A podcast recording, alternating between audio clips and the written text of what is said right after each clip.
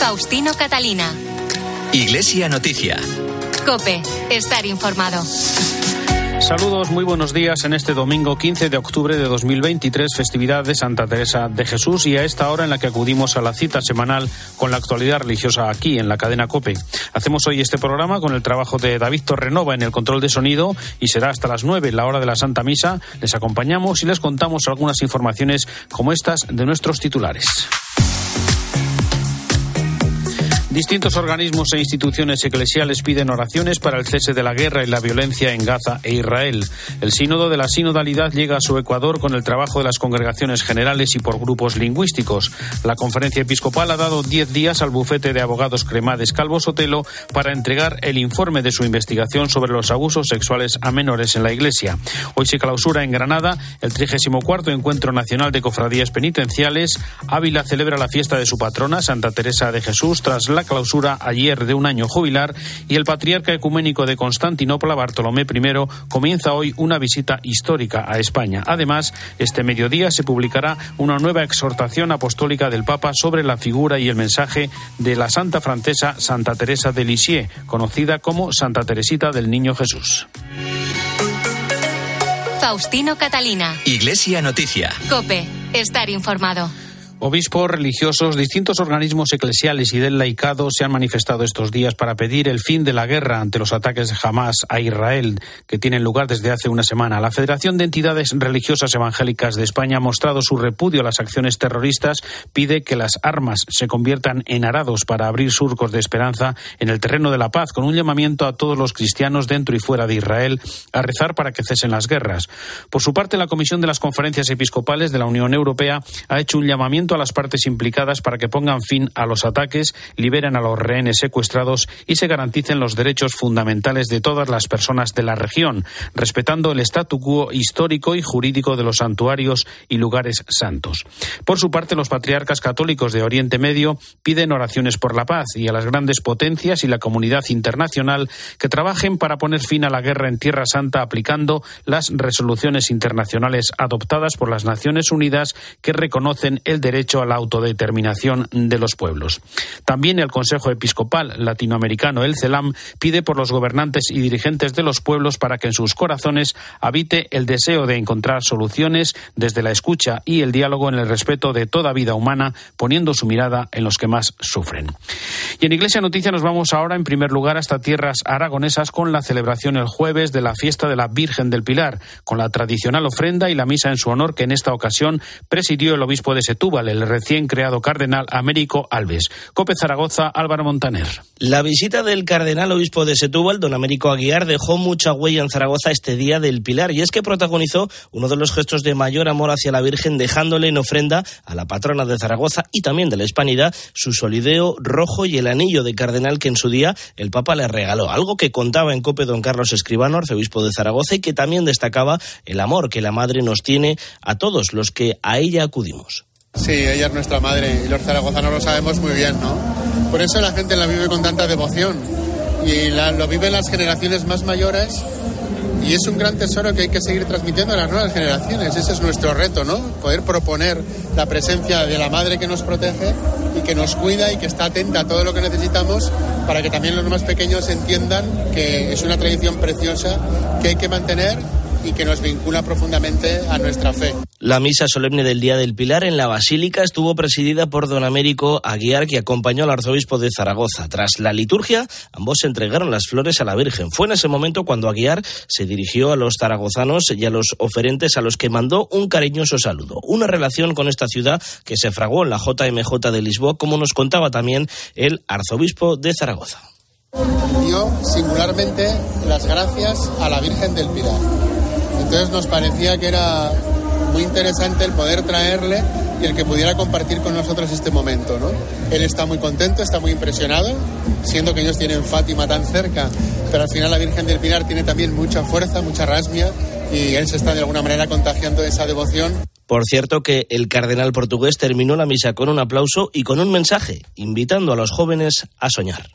Y nos vamos ahora hasta Granada, donde hoy se clausura el 34 Encuentro Nacional de Cofradías Penitenciales. Además de las conferencias, mesas redondas y visitas programadas, los participantes pudieron participar ayer en una procesión de la Semana Santa según Granada para la nueva evangelización.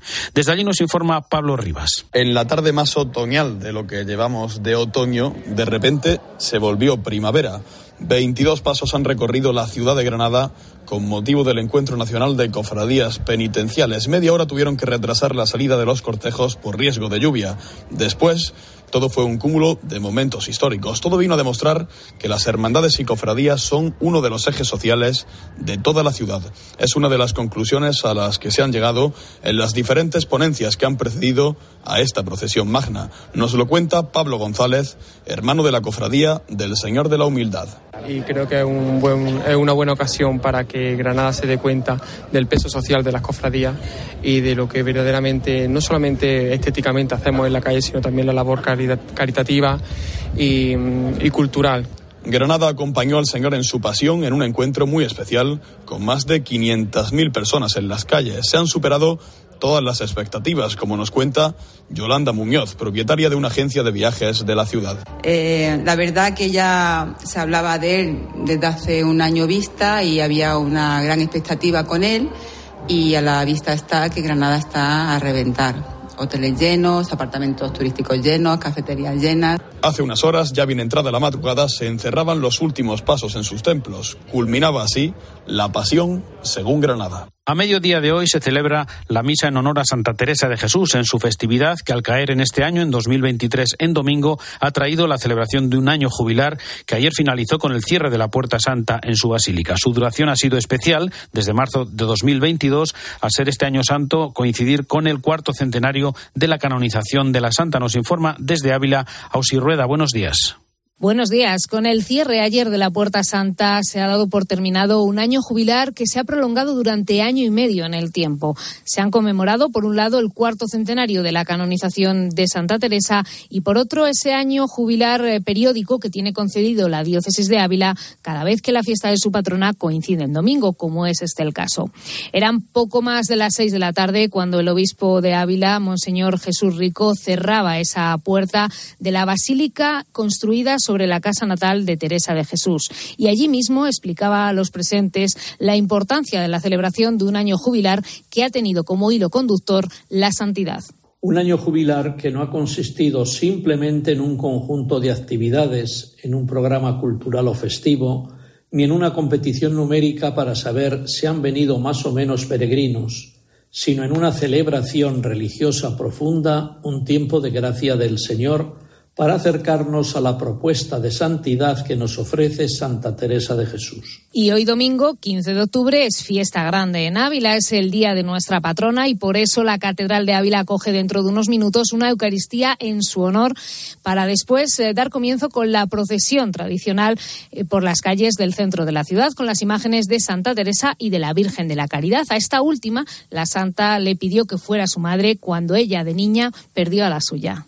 Nos vamos ahora a Extremadura con la apertura de la Puerta Santa de su santuario. El jueves comenzó el año jubilar del centenario de la coronación canónica de la patrona de Cáceres, la Virgen de la Montaña. El jubileo puede ganarse tanto en su santuario como en la concatedral de Santa María, donde se celebra cada año el novenario, fiesta de interés turístico regional. Jesús Pulido es el obispo de Coria Cáceres. Durante este tiempo en Cáceres he podido comprobar cómo la Virgen de la Montaña es el orgullo de este pueblo y con solo nombrarla se ensancha el pecho y se abre el corazón para llenarse de los mejores valores que sustentan nuestra convivencia, la acogida, la solidaridad, la indulgencia y la comprensión.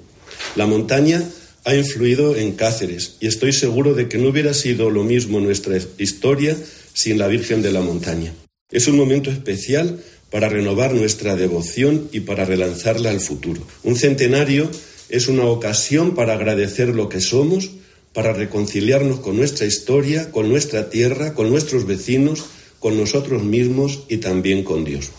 Diez días es el plazo que el miércoles ha dado la Conferencia Episcopal Española al bufete de abogados Cremades Calvo Sotelo para entregar el informe correspondiente a la auditoría independiente sobre los abusos sexuales a menores cometidos en el seno de la Iglesia y que fue encargado, recordamos, en febrero de 2022. Si dicha entrega no se produjera en este plazo, se entendería que se han incumplido los términos de contrato que en su presentación se estimaron en un año aproximado de duración. Por su parte, el despacho Cremades Calvo Sotelo alega demoras en los plazos debido a la coordinación con el Dicasterio Vaticano para la doctrina de la fe y afirma que entregará el informe en pocos días. Por otra parte, el rey Felipe VI recibió el viernes al arzobispo de Madrid, José Cobo, dos semanas después de ser creado cardenal por el Papa y de su incorporación a los dicasterios de obispos y de laicos, familia y vida. Faustino Catalina. Iglesia Noticia. Cope. Estar informado. Hay gestos sencillos que pueden cambiar vidas. Incluir a Save the Children en tu testamento es uno de ellos. Este gesto solidario se transformará en educación, medicinas y ayuda humanitaria para la infancia que más lo necesita. Infórmate sin compromiso en savethechildren.es o llamando al 937 37 15. Testamento Solidario Save the Children. Las vidas que te quedan por vivir. UMAS, mutua especialista en seguros para el sector educativo. Ofrecemos una solución integral para los colegios y guarderías. Daños patrimoniales, responsabilidad civil, accidentes de alumnos. Más de 1.400 centros ya confían en nosotros. Visítanos en umas.es. UMAS, más de 40 años de vocación de servicio. El DOMUN es un cauce muy valioso pues para que el Evangelio esté presente allí. El Evangelio en su totalidad con la ayuda del Domun, Saturnino ha anunciado el Evangelio en Benin durante más de 40 años. El próximo domingo 22 de octubre, Domingo Mundial de las Misiones, Domun. Tú también puedes ser misionero. Conoce su historia y la forma de ayudar a los misioneros en domun.es. Faustino Catalina. Iglesia Noticia. Cope. Estar informado. Y en Iglesia Noticia comenzamos ahora el repaso a la actualidad internacional en el Vaticano, donde el Papa, en la audiencia del miércoles, se refirió al derecho de Israel a defenderse tras los ataques de Hamas, al tiempo que expresó su preocupación por el asedio que sufren los palestinos de Gaza. Corresponsal en Roma y el Vaticano, Eva Fernández, buenos días. Muy buenos días, Faustino. Desde que se conoció el inicio del ataque, el Vaticano se ha movilizado para intentar evitar una escalada que se contagie a toda la región. Y por este motivo, el Papa, tras asegurar que sigue con dolor las noticias de tantas personas muertas, concretamente las familias que han visto cómo un día de fiesta se convertía en un día de luto, solicitó públicamente la liberación inmediata de los rehenes y subrayó que el terrorismo siempre produce dolor y destrucción. El terrorismo el terrorismo, los extremismos no ayudan a encontrar una solución al conflicto entre Israel y Palestina, sino que alimentan el odio, la violencia, la venganza y generan sufrimiento. El Medio Oriente no tiene necesidad de guerra, sino de paz, de una paz construida sobre la justicia, el diálogo y la valentía de la fraternidad. El Papa se mantiene informado de la situación gracias al párroco católico de Gaza, el sacerdote argentino Gabriel Romanelli, con quien habla telefónicamente a diario. Por cierto, que en esta audiencia dedicada a la figura de la santa sudanesa Josefina Vaquita también participó la Hermandad de la Aurora de Ronda en un viaje de peregrinación. Miguel Ángel Romero es el hermano mayor de esta hermandad. Eh, los auroreros de nuestra hermandad, que eh, para, para aquellos que no los conozcan, pues son los tradicionales campanilleros que en la ciudad de Ronda pues entonan sus cantos de alabanza a la Santísima Virgen de María el último domingo de cada mes a las seis y media de la mañana. Y bueno, en esta ocasión hemos tenido también el acudir a la ciudad del Vaticano para, como digo, en esa audiencia cantar esos cantos de alabanza a su santidad el Papa Francisco. Pues la hermandad también ha tenido la oportunidad de, que el Papa Francisco bendiga eh, un broche con el escudo del Papa Francisco que, bueno, que nos lo, llevamos para Ronda y será perdón, impuesto a, a la Santísima Virgen de la Aurora. Para concluir esta peregrinación celebraron misa de acción de gracias en la Basílica de San Pedro, presidida por el sacerdote rondeño y oficial de la Santa Sede, Salvador Aguilera. El sínodo de la sinodalidad llega a su Ecuador tras dos semanas de trabajo en las congregaciones generales y los 35 grupos lingüísticos, con el desarrollo de los temas del documento de trabajo y con las síntesis y aportaciones que recoge la Secretaría General y los círculos generales. Cuéntanos, Eva. Son muchos los temas que a lo largo de esta semana han ido apareciendo en las distintas sesiones del sínodo y que cada día son expuestos a la prensa mundial que lo desee. Temáticas eh, que van surgiendo en cada una de las mesas redondas divididas por grupos lingüísticos y que abarcan desde la formación en los seminarios a las guerras en curso, pasando por el fenómeno de las migraciones, la pobreza, el papel de la mujer en la Iglesia y el rechazo a toda forma de homofobia, entre muchos otros temas. Desde que comenzaron los trabajos del sínodo, también han acudido a hablar con la prensa distintos participantes, como el cardenal arzobispo de Quebec, Gerard Lacroix, quien recordó que se está viviendo una continuidad con el Concilio Vaticano II inspirada por el Espíritu Santo. La presidenta de la Confederación Latinoamericana de Religiosos, Gloria Liliana Franco, dedicó una ponencia a dar voz a los descartados. Y hemos sentido el llamado también a unir fuerzas a crear redes, a fortalecer las redes que tenemos. Esta mañana surgía un profundo agradecimiento por lo que reconocemos también como compromiso de la Iglesia, sobre todo en esa dimensión social y ambiental. Todos reconocíamos que el seguimiento de Jesús tiene que traducirse en compromiso por el reino, que no es posible seguir a Jesús sin un compromiso también por el desarrollo humano integral. Y agradecíamos por tantos hombres y mujeres que en las distintas orillas del mundo caminan en condición de misioneros, ayudando a que tantas personas puedan vivir con más dignidad, que haya más posibilidades de educación, de salud, que muchos puedan tener más acceso a las condiciones mínimas para una vida digna. Por otra parte, el Papa, que ha acudido a varias sesiones, invitó esta semana a comer en Santa Marta a un grupo de personas con bajos recursos, a quienes ayuda la limosnería vaticana, acompañados por el cardenal Konrad Krajewski. El Papa, a modo de círculo menor, les preguntó qué esperaban de la Iglesia y su respuesta fue que solo necesitaban amor, según señaló el prefecto del Dicasterio para la Comunicación, Paolo Ruffini. En esta semana, los miembros del sínodo también participaron en una peregrinación a las catacumbas de Domitila, el mismo lugar donde en 1965 se reunió un grupo de obispos para sellar un pacto en las postrimerías del Concilio Vaticano II. En la peregrinación de dos kilómetros hubo momentos de oración y también participaron en una misa.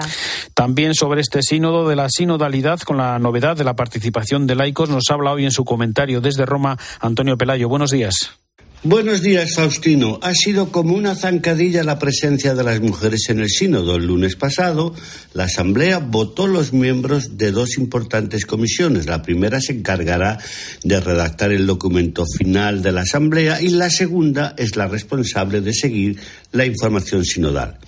Los resultados no han dejado lugar a dudas. Para ambas comisiones han sido votados 14 varones y cero mujeres. Cardenales, obispos, sacerdotes acaparan sus puestos, las representantes del sexo femenino brillan por su ausencia.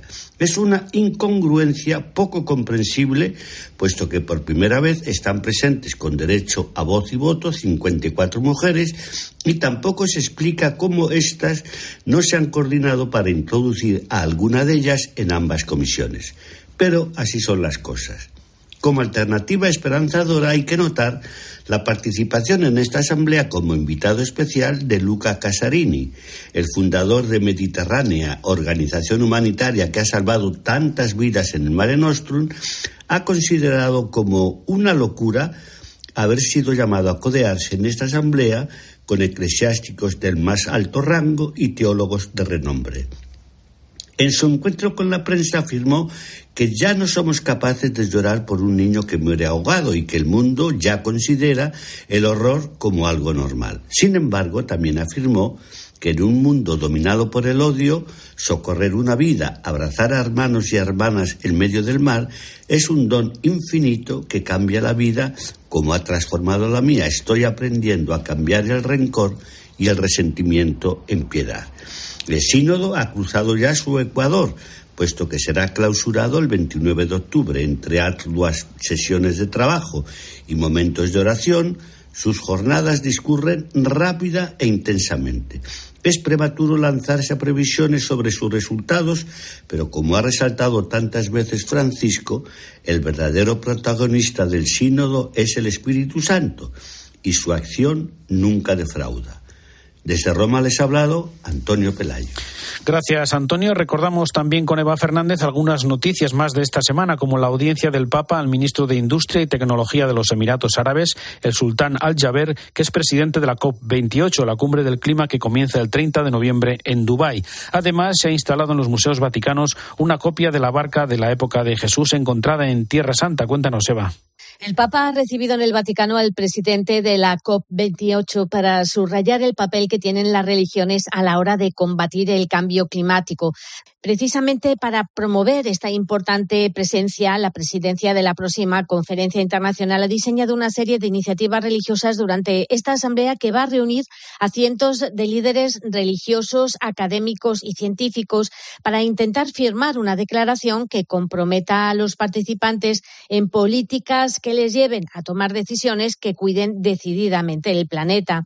Y también desde esta semana, quien visite los museos vaticanos podrá disfrutar de una copia de gran fiabilidad de la barca de San Pedro, de esa misma barca que podría haber usado el primer pontífice para pescar y que fue donada al Papa por una compañía de navegación italiana. Es una copia exacta de otra barca que se encontró en el fondo del lago Tiberíades en 1986 y que según los arqueólogos era de la época de San Pedro y que ahora se encuentra en un museo de Galilea.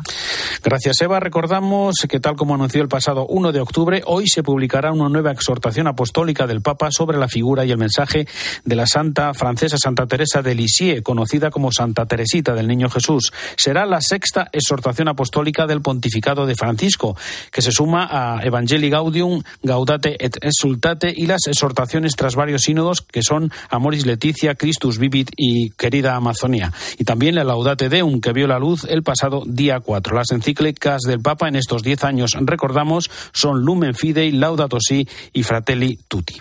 Más cosas, Guatemala vive paros, protestas y manifestaciones por las decisiones de jueces y políticos de dudosa legalidad y que violan los derechos ciudadanos. El presidente de la conferencia episcopal, Rodolfo Valenzuela, ha pedido su dimisión. Apelamos a la conciencia del presidente de la República, de la fiscal general y de los integrantes de la Corte de Constitucionalidad y de la Corte Suprema de Justicia para que, ante ese Dios que la Constitución invoca en su preámbulo, dejen los intereses sectoriales o personales y tomen las decisiones y acciones que reconduzcan al país a la normalidad política y social. Y piden al pueblo guatemalteco que no se recurra a la violencia ni se coarte la libertad de cada ciudadano. Pedimos al pueblo de Guatemala, a los líderes sociales y a los que tienen influencia en la vida social que utilicen los medios legales que la misma Constitución ofrece para expresar el descontento y la insatisfacción sin recurrir a la violencia. Es necesario que los manifestantes se mantengan dentro de la legalidad y por lo tanto no impidan el derecho de otros ciudadanos a la libre locomoción, al trabajo, a la educación y al comercio.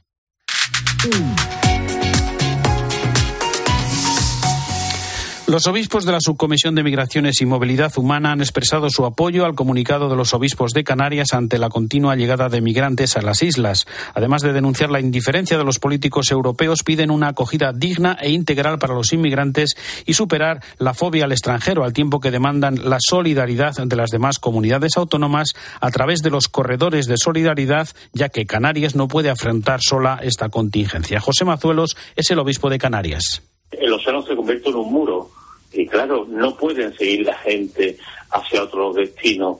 Eh, por ejemplo, si llegan eh, a, en la península, si llega a Gestira, llega a, Cádiz eh, o Almería, pueden tirar y se van repartiendo por toda la península. Pero aquí es que lo hemos visto en la isla de Hierro, pequeña y que no da abasto, no puede, no puede asumir eso. Ahí están los corredores de hospitalidad, tenemos también los centros de acogida a menores, que hay varias religiosas que están trabajando con ellos, e intentamos llegar a ellos y favorecer y sensibilizar a la población El patriarca ecuménico de Constantinopla, Bartolomé I, comienza hoy una visita histórica a España con ocasión del 50 aniversario de la iglesia de San Andrés y San Demetrio, su catedral de Madrid, así como los 20 años de la creación de la metrópoli de España y Portugal.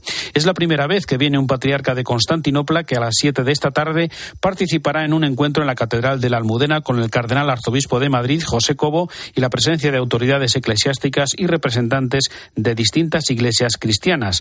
Además, Bartolomé I mantendrá el lunes un encuentro con el rey Felipe VI. El martes recibirá el doctorado honoris causa por la Universidad Pontificia de Salamanca y ya el miércoles mantendrá un encuentro con la Conferencia Episcopal Española.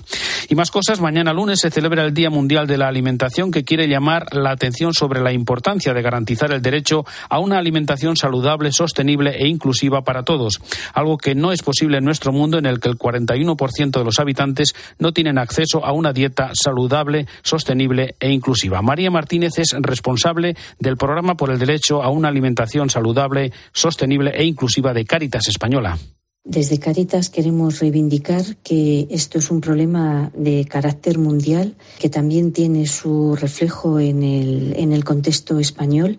Según nuestros últimos datos, el 23% de la población se vio obligada a reducir sus gastos en alimentación y esto sube al 59% si hablamos de situaciones de personas o familias en situación de vulnerabilidad. Queremos señalar que no se trata de un problema de falta de alimentos. El planeta, eh, si la madre tierra es, es rica en, en, proporcionarnos, ¿verdad?, esta, esta alimentación. El problema radica en la accesibilidad y en cómo se realiza este acceso a estos alimentos.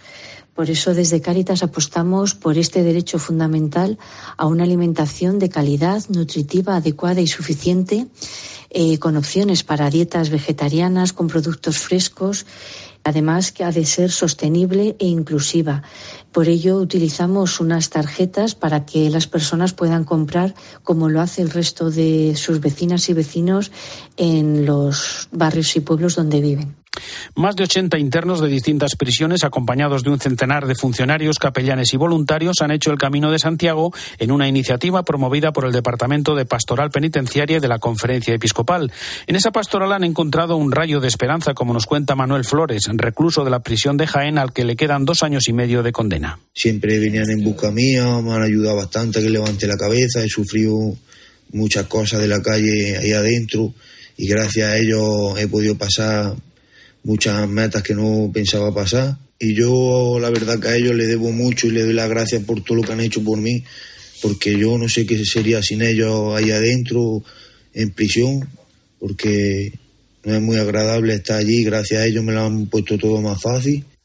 El obispo de Mondoñedo Ferrol y responsable de la pastoral penitenciaria, Fernando García Cadiñanos, también ha participado en esta peregrinación a Santiago con nueve internos de la cárcel de Teiseiro, en La Coruña. Esta ha sido su experiencia se ha creado un clima pues muy familiar donde todos éramos iguales, eh, se han abierto los corazones. Yo creo que ha habido un camino también interior para descubrir claves que el camino siempre nos enseña, como es la necesidad del sacrificio para alcanzar metas, el paso a paso, el caminar juntos y también esa apertura a la espiritualidad y que descubren también ese Dios que nos ama, que nos da una segunda oportunidad y nunca nos abandona.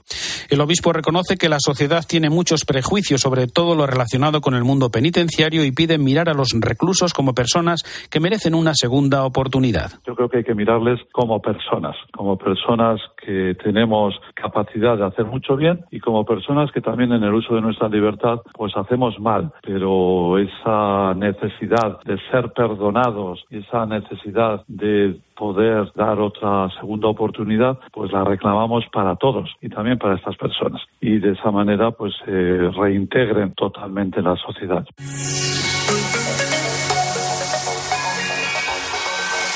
Hasta aquí el informativo Iglesia Noticia. Es el programa 1850 en este domingo 15 de octubre de 2023. Volveremos dentro de siete días. Hasta entonces, un saludo de Faustino Catalina.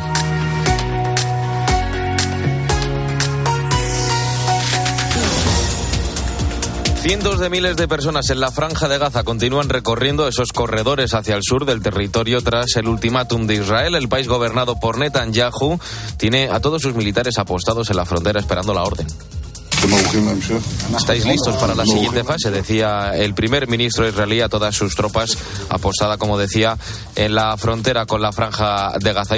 Israel ha habilitado dos corredores hacia el sur, pero la frontera con Egipto, único paso posible para todos ellos, sigue cerrada cal y canto. De hecho, fíjate, Egipto ha comenzado a colocar bloques de cemento alrededor de la frontera y se ha puesto a reforzar la seguridad ante el temor de lo que está siendo un éxodo masivo. Y para los que crean que esto nos queda muy lejos, en Gaza hay unos 300 españoles y el gobierno ya está tratando de repatriarlos a través de Egipto. Llegamos a las 9 de la mañana, a las 8 en Canarias, y aquí en COPE comienza la Santa Misa.